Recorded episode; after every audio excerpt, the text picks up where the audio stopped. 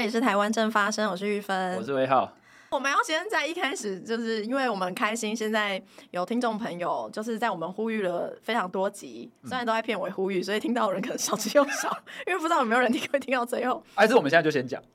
我就是要现在先讲啊我，说我们现在就先讲说，如果对我们的节目有任何意见的话，可以在下面留言或是给我们建议。好，你已经然讲后然完了，后听众在听众在这里就就卡掉了，就就小结赛结束了，谢谢大现在 家，集我们是台湾正发生。我是玉芬。哎，真的要这样收掉了吗？点进来了会 觉得被诈骗。没有啦，就是我们要跟听众朋友致谢也道歉，好不好？好因为我们在呼吁了多集之后，终于有听众朋友给我们留言，我们看到非常开心也很感动。因为那天我们制作人就在电脑前面大声的说：“哎、有人给我们留言了。”然后我们去一看，就说：“哎、你们真的蛮声感动的音忽大忽小，那个声音的润局太宽了。”不好意思，所以要先跟听众朋友道歉，就是这个我们技术的部分，我们之后这个会在我们会谨慎的掌握嘴巴跟麦克风之间的距一离，个拳头的距离，以给各位听众一个舒适的这个听觉声音环对境对对对对。呃，对听觉的响应。哎，我就是自己说我是我后来想想， 你知道我刚才讲到停住，就是因为我想说，这我自己好像没有声音很好听，没办法这样子做主张。 没有办法说是听觉的响应对。啊，但是干嘛往自己脸上贴金？好好，然后第，Anyway，我二们件 事这是这情是。第一件要道歉的事情。就是因为我们现在这个，我们把之前几次就是这个录影录音的影片，嗯，就是有好好放上 YouTube。那当然，我们之前有访问过杜文泽，是那那一集就是其实在 YouTube 的收听呃的次数是收看的次数是蛮多的。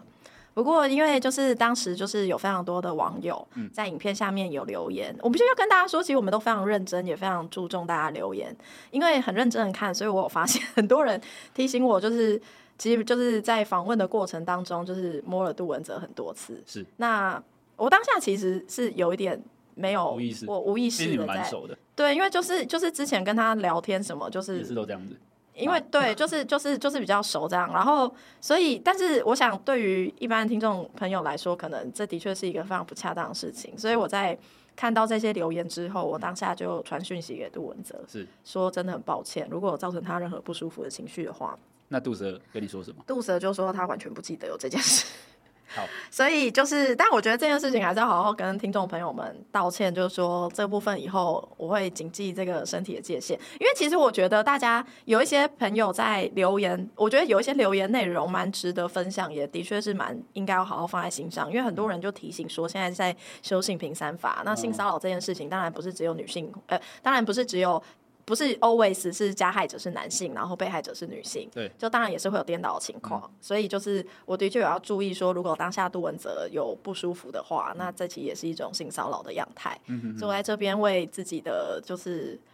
不谨慎的言行举止、跟大家道歉。好，第二个好道歉。我那时候是真的非常诚恳的跟杜杜社长非常抱歉这样好子，好对，因为真的没有发现有那么多次，所还有以一真的件很蛮蛮抱歉的。好，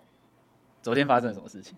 其实应该算前天，就是反正就是知名周刊是呃大幅的报道，就是最美里长是，的一些私人生活嘛。嗯哼，然后好像有同区的另外一个里长，就是有在网络上对于这些新闻有一些批评指教。有一些发提醒嗯表心声的这个做法。 OK， 那刚好这个同一区的另外一个里长也刚好是那一区的立委参选人。尴尬了。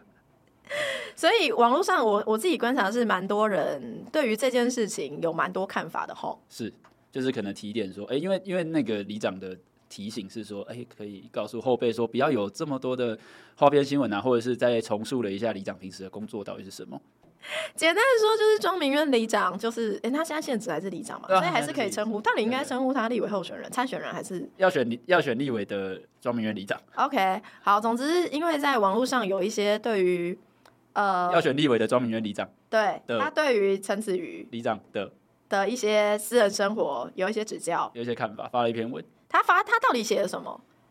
因为我跟你说，要不我然看就到的拿出来我看到的好像是留言，他是又有发文又有留言，哦，他是用那种很像就是呃，大家现在看到很多那个呃新闻的新闻媒体平台，他在社群上面的那种方式，就是他放一张图，只写了几个字，然后他要讲的东西放在留言。哦，对对，就是我我昨天看到蛮多人在传的，其实是对就是看起来是留言，那我就想说他是在哪里留言吗？就是他在自他己在自的己发文的下贴面文留言下，没面错留，言。哎，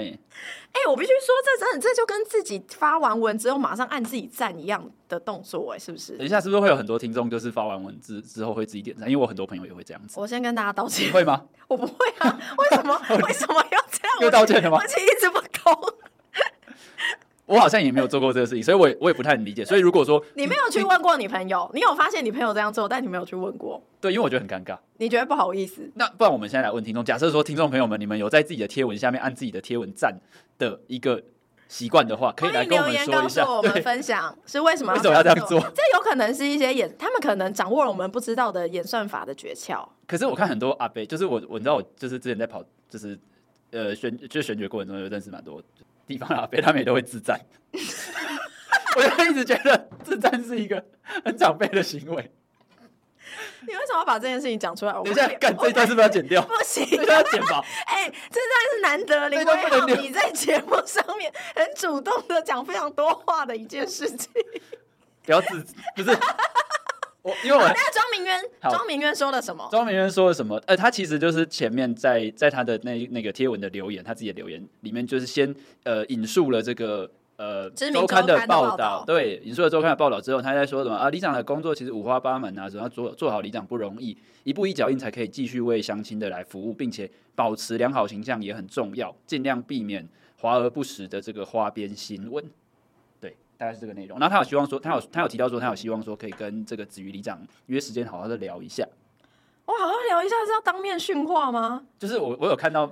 分，就是有一些网友我的意思是说，为什么要训话？他不是都是里长？不是因为因为他的那些那些言呃，就是那些话，就是那些、嗯字呃句当中字句言辞当中是透露出来，就是一些指教跟训话，是应该对吧？大家感觉应该都是都是相去不远 吧？我有看到，就是网友在下面留言说，这是一个约人家出来新的方式嘛？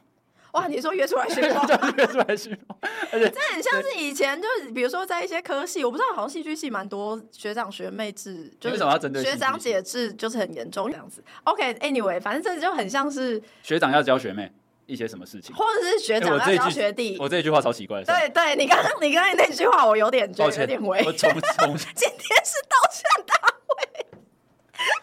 我 我们这个贯彻主主主题啦，好就是制作人。总之就很像前辈要跟就要跟晚辈教一些什么事情，要教你一些社会事，对啊社会对啊社会在走要有什么样子，必对备的，一些就是就是以前辈自居的那种口吻，是，那这样有什么不妥？社会上很多的，就是呃，职场上面或者是我们在工作上遇到的前辈们，不是也都遇到这种状况？我觉得这可以分两部分啦好。一个是的确就是，其实我觉得作为一个女性，你从长大的过程，嗯嗯，就你整个成长过程，其实蛮常会遇到这种训话的场合的。就是有人在教你应该要是什么样子，对对对对对，就是会觉得啊，我就是比你有经验，嗯或就是我就是比你懂，嗯啊，你就是一个不懂的妹妹，是那。就就是会有一种你知道驯化的心情出现，嗯然后我有观察，就是其实蛮多，我不确定，因为我本身不是男性，但我自己观察，好像蛮多男性在这种驯化的心情出现的时候，会蛮很冲动、很兴奋、很开心，就是会有一种开心的感觉，然后他就会开心的驯化。 然后我觉得作为在台湾作为一个女性，应该蛮蛮长或者蛮容易会遇到这样的状况，所以我觉得在。呃，庄明渊他发出这样子的文字之后，我也观察到蛮多，就是觉得不妥的，其实有蛮蛮大部分会是女性。那我觉得那可能都会连接到某种程度是，生就命经是验生命经嗯验。那我觉得这是第一件事情。那第二件事情，我觉得更重要的是，因为你刚才问说，诶，如果是一些工作或职场上的前辈，就是对啊，给你批评指教啊，给你批评、指教、训话，有些人会觉得啊，你不接受别人的经验或建议，就是不受教嗯啊，怎样之类的。诶，不受教这件事情很好玩。不受教，你有没有发现，通常被指的都是女性，不一定会是男性。好，这件事情我们可以下一次再做一集又要讨再论。录一 集吗？学因为我觉得好我高自己蛮不受教，好，那你有被说教的经验吗？会啊，他有就就是吧做政治做政治工作一定会，就是你会有遇到很多呃，不管政治上呃政治工作上面的也好，幕僚圈的也好，或者是媒体圈的前辈给你很多的意见，很多的可是我觉得那个差别可能是在于说，你是不是会遇到的真的就是蛮 pure，就是工作的事情。你知道有时候你知道生理男跟生理男，或是生理异男在跟生理异男讲讲这个指教类的言语的时候，其实那个那个感觉蛮特别的。 我不知道，我不是生理一男，好，这这有一种很奇怪的，这这我觉得我觉得这是一件很奇妙的事情，就是我觉得异男跟异男之间有时候会有一种，就是你没没有，他是很很很细微的那种感觉，就是他是一种竞争心态，所以他要展现说他比你有经验，他比你在社会历练上或是工作的技能上比你更优秀，所以他来指导你这些事情，就是那种感觉跟单纯的给你工作上面的建议是不一样的事情。哦，就是他要告诉你说，哦，我是我是一个比你更优秀的男人。就是我自己，我自己有时候会有这种感受，虽然次数不多，但是就是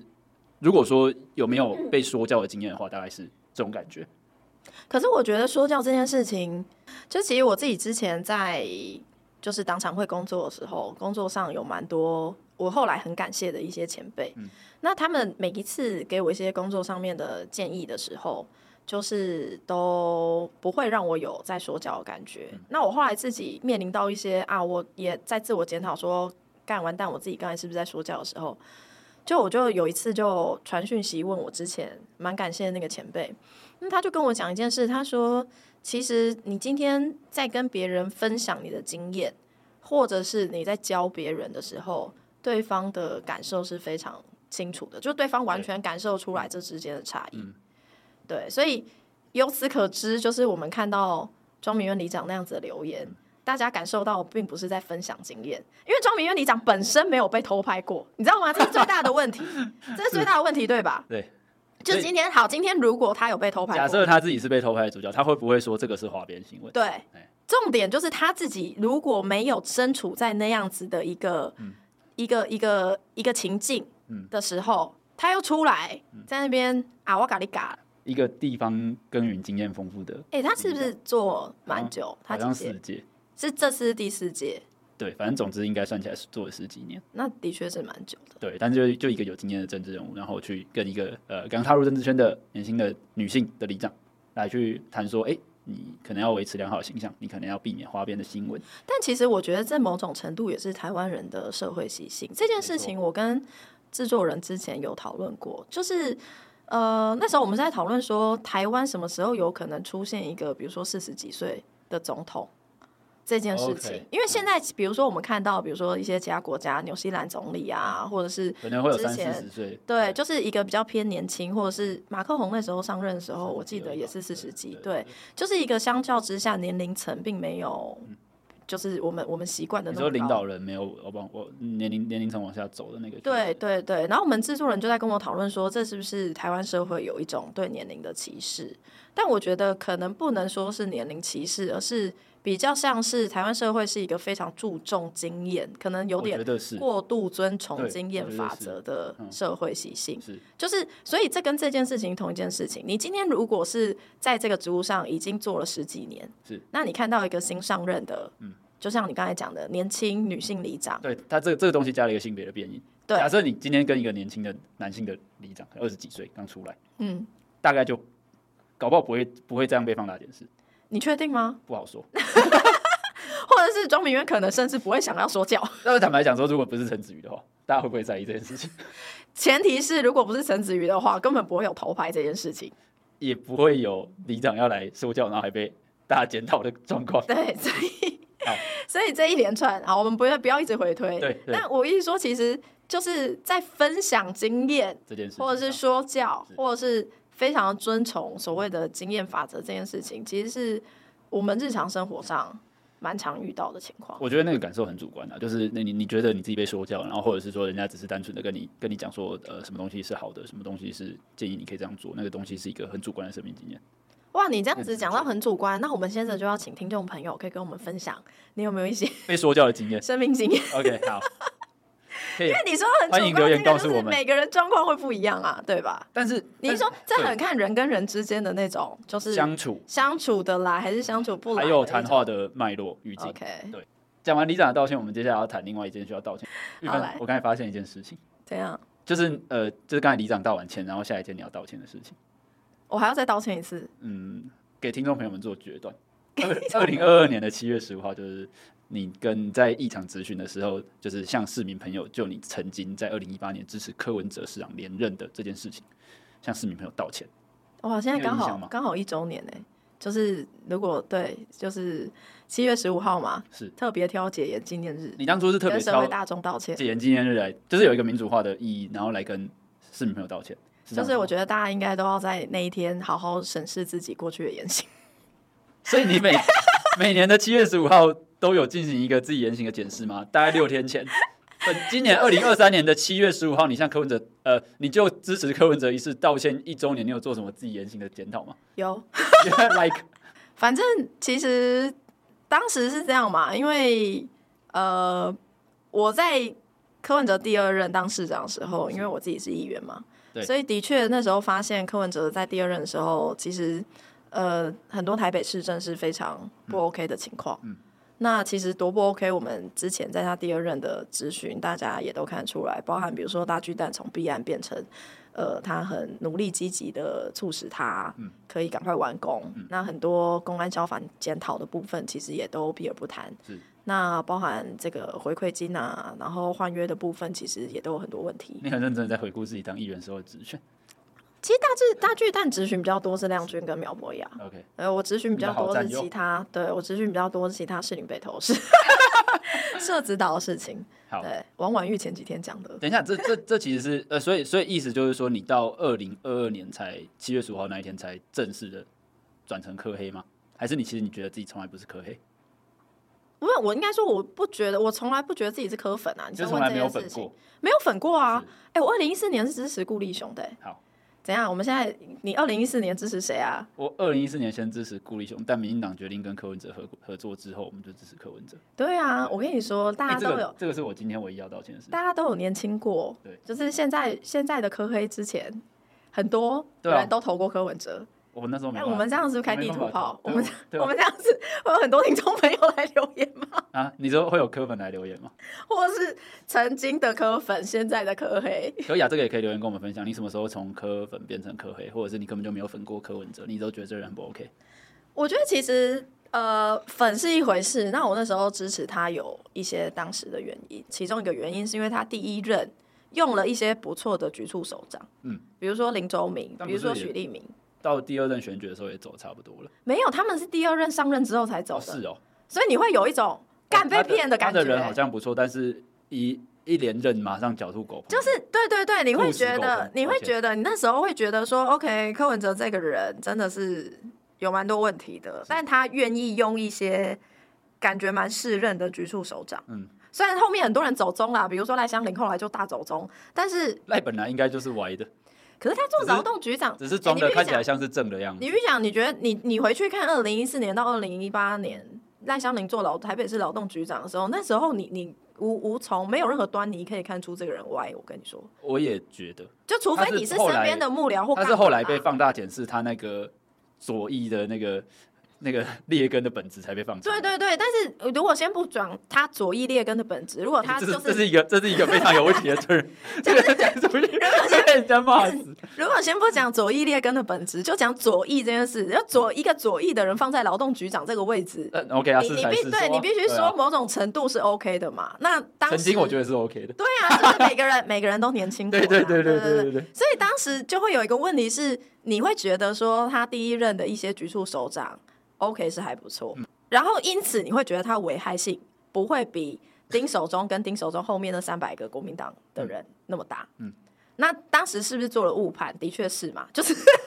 你没有想到他会主 打，对，因为他那时候也一直说他不，他就是他那时候一直坚持啊，所以后来我自己在咨询的时候有问过他这件事啊，我就问他说：“你自己之前在二零一八年以前，你说你不会阻挡，嗯嗯，他说啊，就是时间此背一时景，彼一时，此一时彼一时，时间背景不一样。其实很多对柯文哲有好印象的人，嗯可能不一定是真的那么清楚柯文哲在干嘛的人，哦 OK，就是我懂你知道，意思就是距离产生的美感。”有一种朦胧美哇，，那他这几年来也太不关心，政治政治 的，了对没错，在台湾现大在部不分知的道人， 柯文哲糟心成什么样子。这可能是台湾大部分人。所以我我自己在看那些监访影片的时候，就会发现说，哇，这些人是不是真的就都还活在二零一四、二零一五年？哎、我觉得确实会，就是如果如果如果那个时候你是什么呃呃大学快要毕业或是刚进社会的时候，然后遇到那时候三一八学运的背景，再后来年底九合一选举，整个就是本土阵营其实大胜。那当然中间产物就是台北市长是柯文哲上去啊，那个那个，我觉得那个冲击是会会会有一个很深刻的政，就是在政治上面的一个印象。但我觉得这些事情最奇妙一个点是，这些人看柯文哲的时候是看二零一四、二零一五年的柯文哲，但是看民进党的时候、嗯是看现在的民进党。你在说选民双标，我们现在在检检讨选民。 没有，我们不能检讨听众朋友，好吗？所以我们现在要给一你些觉得柯粉会来听我们节目吗？根本如果来听我们节目，欢迎留下你们的意见。反正黄一我芬们会等一下会再道歉一我次们。会一一答复。 这一集出去之后开始有柯粉来，也是不错。嗨，柯粉，大家好。柯粉可以检视我们的言行啊，啊好，因为上一上个周末其实因为我们是台湾真发生嘛，所以还是要讲一些台湾发生的事情。就上个周末七月十六号的时候，有很多人到凯道去这个那个是游行嘛，其实没有没有走，应该不算游行吧，就是个集会活就动。是一个集会活对，就是个集会活动。然后呃，总之呃，现场有非常多呃的柯文哲支持者。那有一个女性的这个参与者，她就到现场抗议，然后列举了这个过往柯文哲歧视女性的一个言论啊，啊，其中就是列举了十点。啊那、最后这这个呃这个女性的参与者在这个馆长的直播上面被公干，就被公审。是其实我觉得这一整件事情非常荒谬，因为馆长是游行的主办人，而且他是一个公众话语权非常大的人。就是所以你公众话语权这么大，你何须要因为一个去参与你所举办的游行的女性在现场举的牌，嗯举了这样子的内容，而觉得受到威胁呢？就是你呃呃，应该说呃，集会游行本身是一件自由权，就是宪法保障的自由。对，这是连我觉得，表我觉表意得这这表又意是本另身外也一件是。事情，就是今天在凯道上面，你的确在那里就是办了一个集会游行，嗯但是并不代表说不不来参认。与的啊人都要跟你立场一模模一样的，对，并不代表说，哎、其实跟你有不同声音或不同看法的人不可以出现在那里。是这其实就是人民的表意权跟就是最基本的自由的权利，对一些社会多元言论的一个因为他在尊重现场并没有侵犯其他人的权利。是他在现场没有不准其他人讲话，他在现场没有制止跟他不一样的声音的行动只，是他在现场就是举牌以自己表达的自己行动。的心声，对我们今天如果可以赞成说，哎、呃，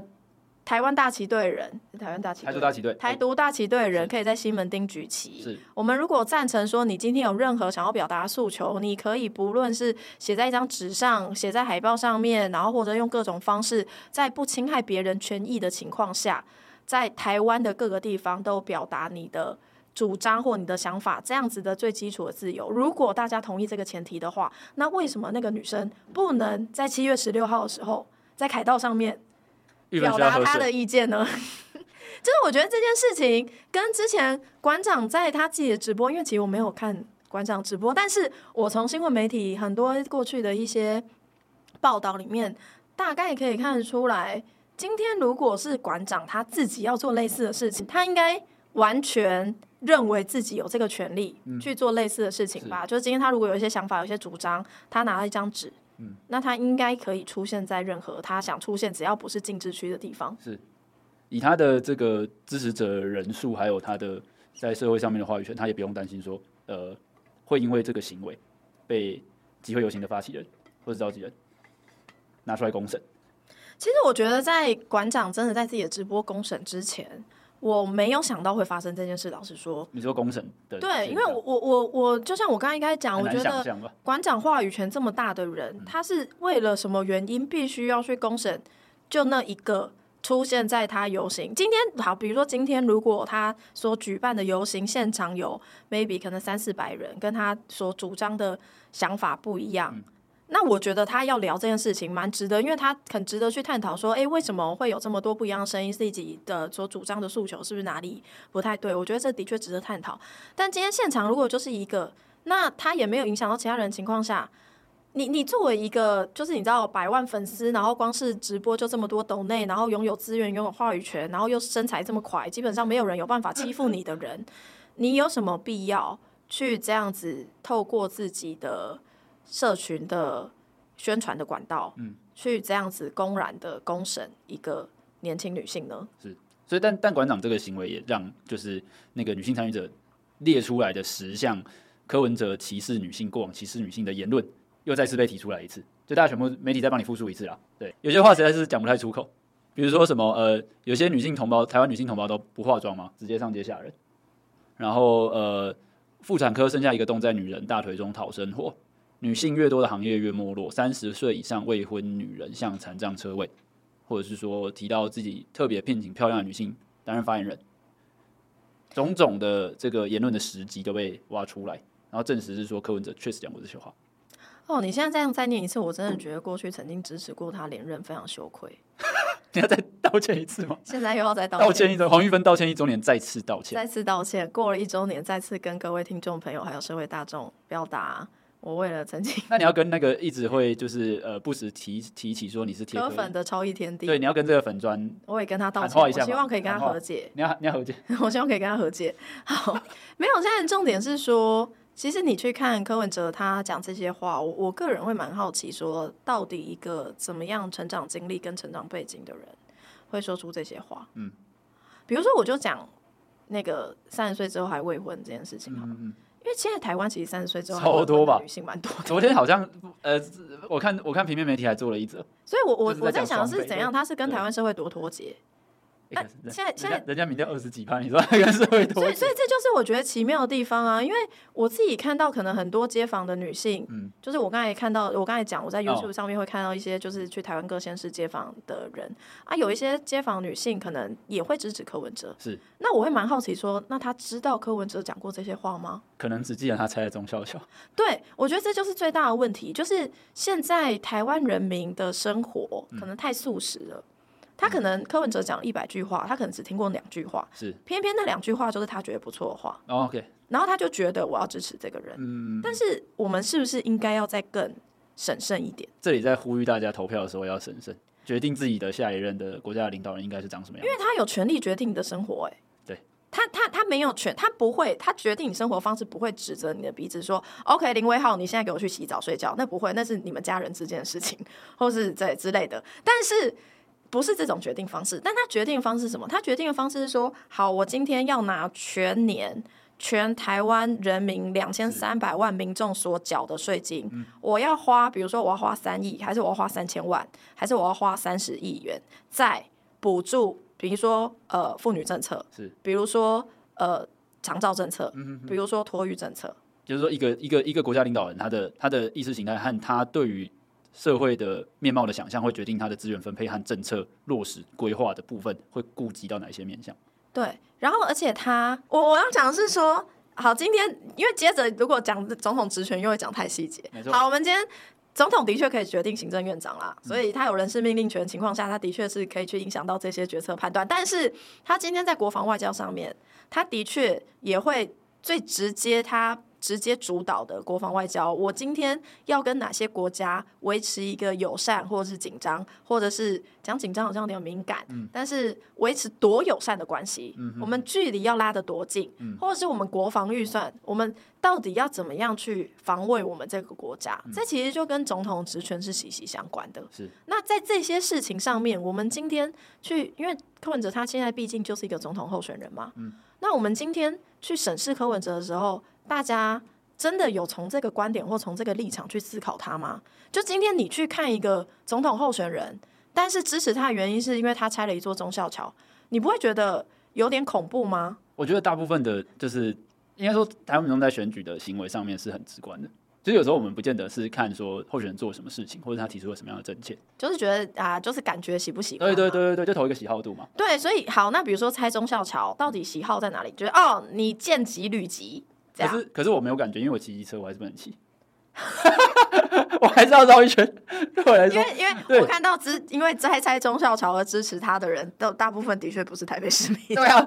可是台北市民可能很少人因为我那时候有中校在桥而会支持他。 对啊，我那时候呃，我那时候在我记得我看那时候看他拆中药桥，我那时候还有看那个就是网络上面的记录，就是不知道是直播开直播还是怎样的，反正就就是对这件事情有深刻的印象。但是就像玉芬刚才提到的，就是如果说今天我们要决定的是一个总统候选人，然后他在国防外交上面有有职权，然后或者是决定说我们要跟哪一个国家好好到什么程度的时候，其实应该相关的一些发言，或者是他针对呃，不管是性别也好，各项政策也好，他的一些观念应该要被全盘的检视。就是希望大家在这个选择自己理想的这个政治候选人的时候，可以用一致的标准来检视大家的言行。就是从立委啊到总统候选人，其实在竞选的过程当中，他们会不断的言行都是受到各式各样的检视。那就是希望说大家在投神圣的一票之前，可以针对自己内选区的候选人，或者针对呃掌有这个国家资源分配大权的总统候选人，可以针对他的言行做一些比较审慎的检视，再决定说自己要不要投那一张票给他。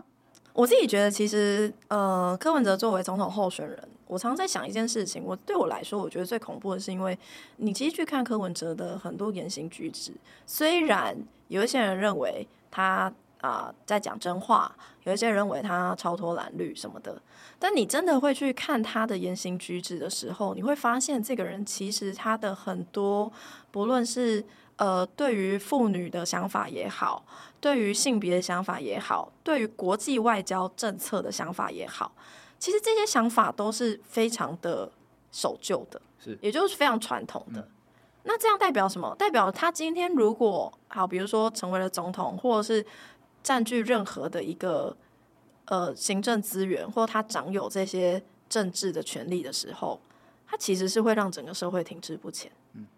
因为他他他没有没有没有在更新，你知道吗？虽然他看起来有，我觉得这是他最厉害的地方，你说他看起来像是一个新的政治人物，但他他是有旧的理念的新的政治人物，就是他新的方式在于他会善用很多新的没才。媒材，就是我说技术面它是新的，嗯，但这个是我同这意就这就像硬体，你知道吗是？它硬体是新的，但但它它软里体面是的旧的软体其实可能是 Windows 九八，酒吧很很新了吗没？有啦。我小时候，我 小时候刚开始用电脑的时候是 Windows 九五，我跟你说，他搞不好是他，你去听看看他我有讲用的过话， DOS 系统他。就是停留在那个时候啊对。他的脑袋其实，我我不能说他的脑袋全部都是旧的，是，但他的脑袋在一些重要议题上面，其实是并没有更新。就是会关乎社会。呃但是制我度我必须讲，他是聪明的。是他聪明的地方在于，他很懂得看场合讲话，是或者他很懂得在今天啊，民进党说了什么，然后国民党说了什么之后呢，如果有媒体去采访他，他就会两边都截取一点，然后讲一个新的。但你仔细去看他讲的回应的内容哦，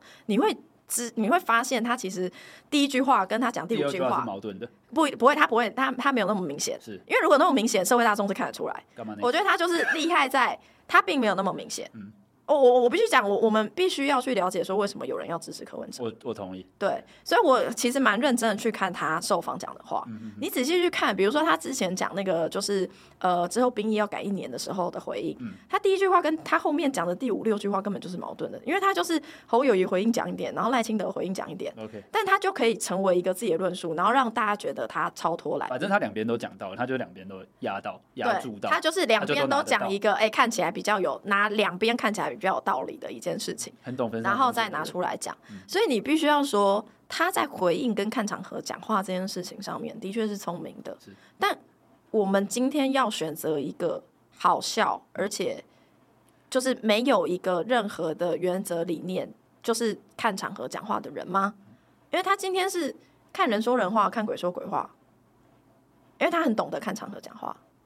那再回到刚刚威浩讲的，就是说我们今天要去审视候选人的言行的时候，我们刚才讲说柯文哲可能讲了一百句话，那可能有一些喜欢他的人就听到两句，诶，自己觉得很感动、很有感的话，然后就喜欢他了。那我们这边是，我觉得大家 maybe 不用一百句话都去看，是，但是 maybe 你可以试图去多看到，比如说二十句话、三十句话，你自己关心的东西再多看一点点。嗯是如果你自己平常关心的事情，比如说小孩教育，比如说呃，就是性别的平等，哦或者是比如说职职场上环面境的劳保动护对，职场上面的劳动，或者是交通政策，是如果在这些你关心的议题上面，然后这个候选人也符合你关心的价值，OK，那我觉得你投给他合情合理，因为这就是民主运行的方式，就是民主制度运行的方式本来就是各个候选人你拿出你的价值立场理念去争取选票。去争取选票，那选民应该要根据你在乎的事情去看这个人是不是真的有办法去改善你的生活，这是一个理想的民主政治运作样貌。对，但是他不应该只是好笑。确实就是今天，如果这一些事情只是因为哦，因为柯文哲比较好笑，因为他感觉诶比赖清德跟侯友谊都更好，都更好笑，所以我支持他。那这样代表什么？这样代表说，诶，那你就是容许自己的未来变成一场笑话，这个好笑的代价有点大。因为也会把这不只是你的未来，这是整个国家的未来。是，好啦，那所以我们今天今天道了很多歉，今天道了很多歉，今天是一个道歉大会，是反省的日子。反省的日子。OK，那我们今天节目就到这里了吗？对，如果有任何的意见，或是你有碰到刚刚提到的这个生命呃被说教的生命经验，或者是你有想要道歉的事情的话，可以留言给我们分享或者建议。欢迎跟我们分享，谢谢大家。这里是台湾正发生，我是玉我是芬。魏浩，好，大家下次见，拜拜拜拜